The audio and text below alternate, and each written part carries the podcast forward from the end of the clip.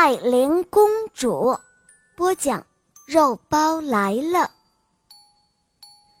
在很久很久以前，世界上没有鸟类，白鸟王和王后生养了白鸟，八哥公主和孔雀王子都是他们的儿女。不过，他们的羽毛都不是现在这个样子。有一天。白鸟王把儿女都叫在身边，他对白鸟说：“孩子们，你们都一天天的长大了，而父王我也一天天的老了。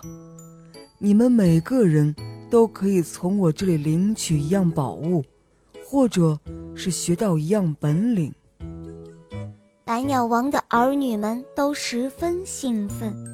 他们依次走到父王和王后身边，或者领取样宝物，或者学一样本领。老鹰学会了捕兽，鱼鹰学会了捕鱼，百灵学会了唱歌，黄莺得到了一副好嗓子。最后，百鸟王。只剩下一样宝物和一样绝技了，还有一件黑色衣裙，它根本就称不上是什么宝物。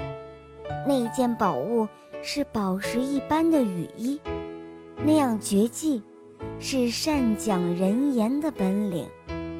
没有得到宝物和绝技的，只剩下八哥公主和孔雀王子了。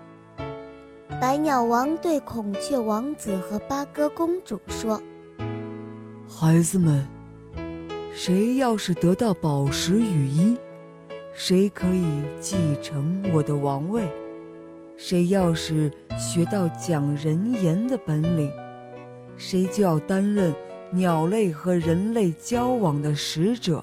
但是，却只能够披着那一件黑衣服。”这一下，孔雀王子和八哥公主为难了，谁先挑呢？公主和王子平日十分的友爱，怎么可能为了这种事情而争先呢？八哥公主说：“哥哥，还是你先挑吧。”孔雀王子说：“哦不，妹妹，还是你先挑吧。”八哥公主想了想说。嗯，好的。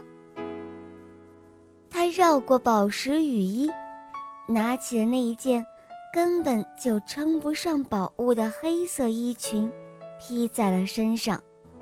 黑色衣裙立刻变成了黑色羽毛。他向白鸟王学到了讲人话的本领。这时候，白鸟们都惊呆了。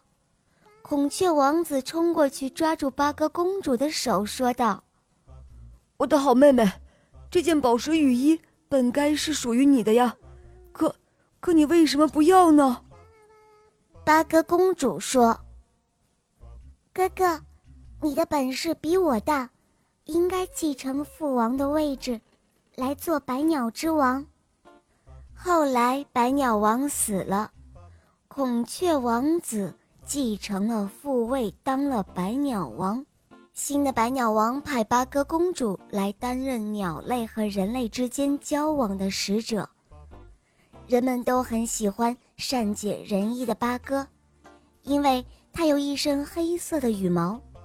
人们都亲切地叫他“戴琳公主”。亲爱的小朋友，今天的故事肉包就讲到这儿了。请搜索“肉包来了”，加入我们。哦，对了对了，还有一个很重要的事情，小肉包系列童话故事《萌猫森林记》开播了，小朋友们不要忘记去收听哦，跟肉包一起闯荡江湖啦！小朋友，我在萌猫森林等着你哦。